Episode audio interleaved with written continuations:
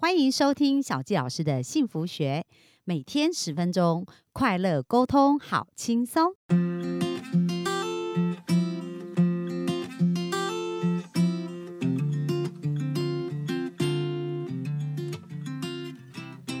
欢迎收听小纪老师的幸福学。今天非常开心，又在空中跟大家见面喽。那今天我们继续要来聊一聊啊，到底如何在家庭里面开始一个孩子的教育？那在这边有提到啊，其实呢，所有孩子的教育都是从家庭开始的。那我们之前有提到，呃，就是人一生当中很多重要的抉择，都来自于我们从家庭里面所看到、听到、学习到的一个事情哦。那我们的潜意识一旦相信了这一个模组呢，我们一生在做很多。多的选择就会运用这样的方式来去做我们的选择。那所以其实我们很多时候，呃，在写这个城市，就是我们脑中，其实脑是一个很神奇的一个呃单位哦，就是说它是非常有非常巨大的一个力量。像我们之前。提到的一本书叫做《科学证实你想的会成真》，所以我们的想法真的非常呃有非常大的一个影响力。那我记得阿姆斯壮这个太空人呢，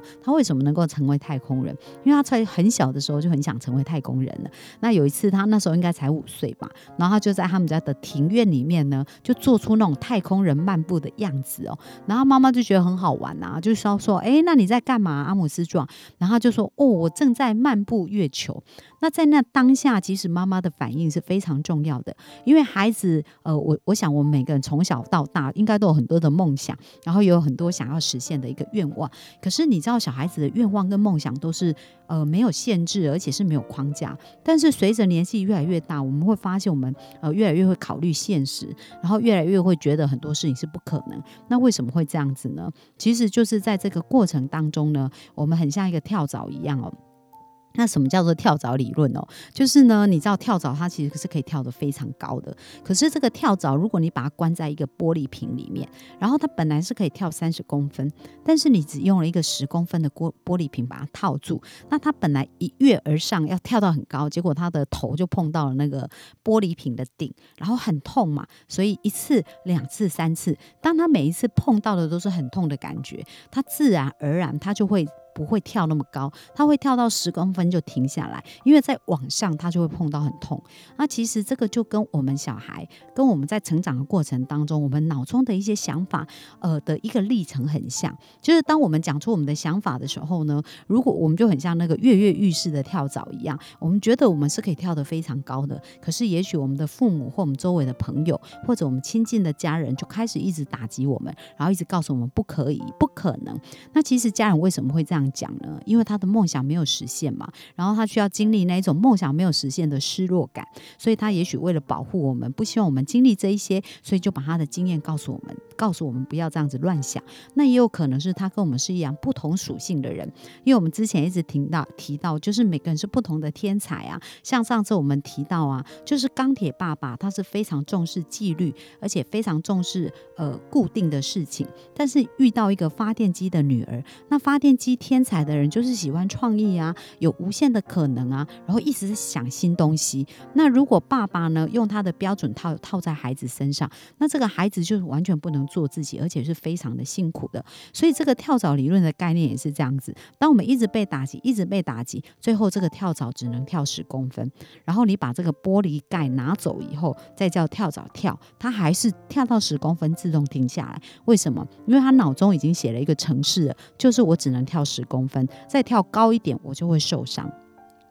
那在我们人生的梦想或者我们人生的学习的曲线也是这样子连接的，就像我们刚刚讲到阿姆斯壮，他在庭院里面哇，在那边学习太空人在走，可是这时候他妈妈非常棒，他妈妈帮他做了一个很棒的连接，他妈妈告诉他说：“阿姆斯壮，妈妈相信你一定可以做得到，你一定可以成为一个非常优秀的太空人哦。”那你看这个五岁的孩子啊，在他有梦想的时候，不仅没有被浇熄，反而被加添这个力量，就很像那个。往上跳的跳蚤一样，或旁边的人给他鼓励啊，然后给他欢呼啊，给他喝彩啊，这时候他一定会有更大力量要跳得更高。好，那我在讲说，其实我们每个人心中是不是都住了一个小小孩啊？那在我们成长的过程当中，我们的父母也许没有经过学习，所以他并不知道怎么去跟我们分享，然后怎么去呃去开启我们的这个潜能。但是不管过去是怎么样，现在呢，在这一个分享里面听到小杰老师的分享的时候，我们现现在可以当自己的父母啊，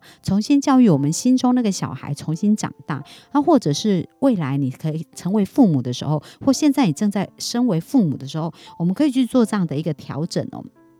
所以呢，接下来就回到这一个我们的这一个张品慧博士呢，他在讲到说，诶，他对他孩子啊，在这个家庭教育里面，他是花花费，呃，就是他是很用心的在教这个孩子。那他先观察孩子哦，然后呢，他有一段时间又发现，因为他三个孩子都是从不同的家庭接回来，那那时候孩子就正处于幼稚园啊，有的要上国小啊，那这些孩子呢，他就观察到，哇，他们你知道他们在呃准备碗盘的时候，因为那个碗盘虽然不是瓷碗。瓷碗是塑胶碗，是不会打破。可他去听到铿铿锵锵的声音，就发现他们都是用丢的，把碗盘去丢在桌上。然后接下来呢，呃，就是隔天他又发现这些孩子呢，呃，在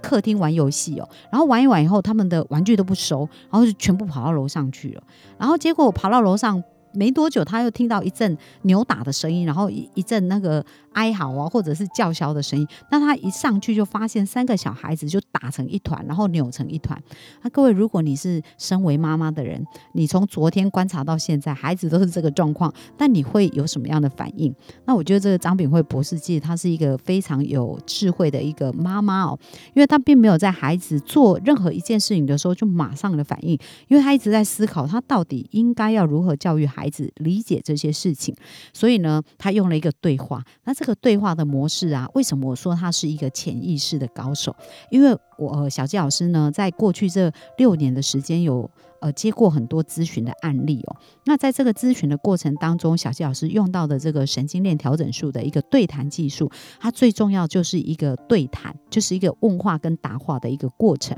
那为什么这个非常重要？因为小时候我们在脑中写下潜意识的程式，都是透过对谈的一个方式。那有时候这个对谈是来自于我们跟父母、跟外界的一个对谈。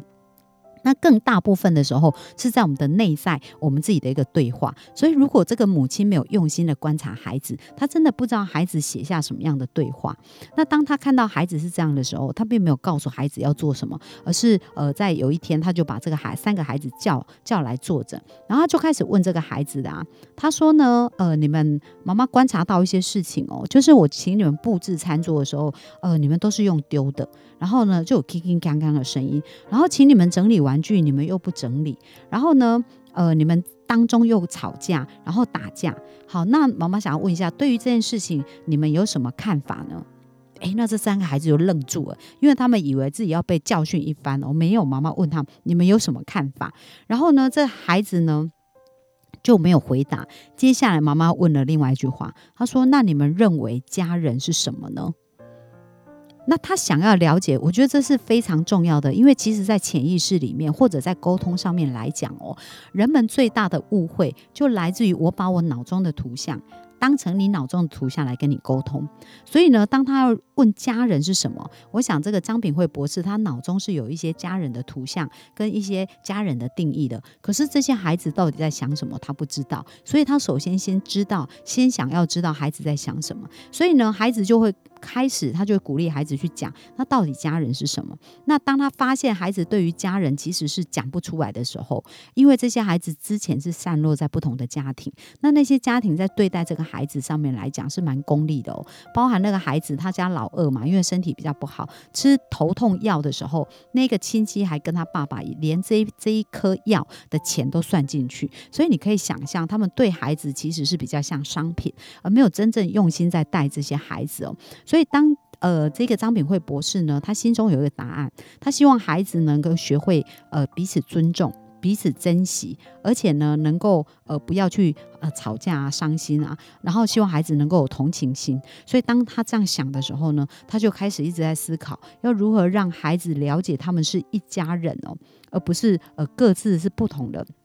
所以有一次呢，当这个姐姐不舒服的时候，然后她就很大声的，就是提醒这个弟弟，然后让姐姐可以听到这段对话。她就跟弟弟讲说：“弟弟，姐姐今天身体不舒服，那你觉得如果身为一家人，你可不可以帮她把她今天应该做的事情做完呢？”那弟弟就突然愣住了，因为他以前从来没接受过这样的邀请，而且在他的脑中也没有这样的图像啊，他觉得。为什么要需要帮忙？他以前没有这样子的一个习惯嘛？那因为妈妈这样的一次、两次、三次的引导呢，其实这个孩子开始跟人家有合作的一个概念哦，所以他就后来就真的就是哇，满身大汗的就帮姐姐把他的工作做完了。那你想，姐姐看到弟弟为他做这件事，会不会感动？所以他们的良性的互动就变得越来越好了。然后妈妈就会一直在生活当中哦，找一些很特别的一个情况呢，去帮这些孩子有一些好的一个对。对话跟了解跟连接哦，然后一段时间以后，他在观察就发现，哇，这些孩子有很大的进步诶，他们这些孩子呢，已经开始知道去如何处理冲突，而在这个冲突的状况，如何去做一个比较圆满的一个解决。然后接下来，孩子也学会了去表达自己的诉求，而不是用暴力啊或者用侵犯对方的方式。因为这个妈妈常常跟孩子对谈，去邀请孩子讲出他心中的想法。所以他们也开始学会哦，原来不用用吵的、用抢的、用骂的，而是用沟通也可以得到他们要的结果。然后另外，他也经常呢，呃，妈妈也经常做一个示范，就是让孩子去考虑别人的一个立场。那我就想到有一次我在呃。教我的孩子，呃，就是我妹妹的小孩哦，我的侄女。我记得她那时候大约三岁多吧。那时候我住在新庄，然后她其实是一个很贴心的一个小女孩哦。然后有一次我在拖地的时候，她就跃跃欲试，然后就说：“阿姨，我也要拖。”那我觉得孩子他想学习就很好，不管他做的好不好，都是一个训练嘛。那我就让他呃把拖把给他，然后教他怎么拖。哇，他真的很厉害耶，才三岁都不到四岁，竟然也拖得有模有样哎。但是我记得有一次哦，他就拿了一个。呃，球就是像那个弹力球、皮球，然后就拿那个皮球丢我，然后刚好我在做事情，然后被丢的时候我就吓了一跳。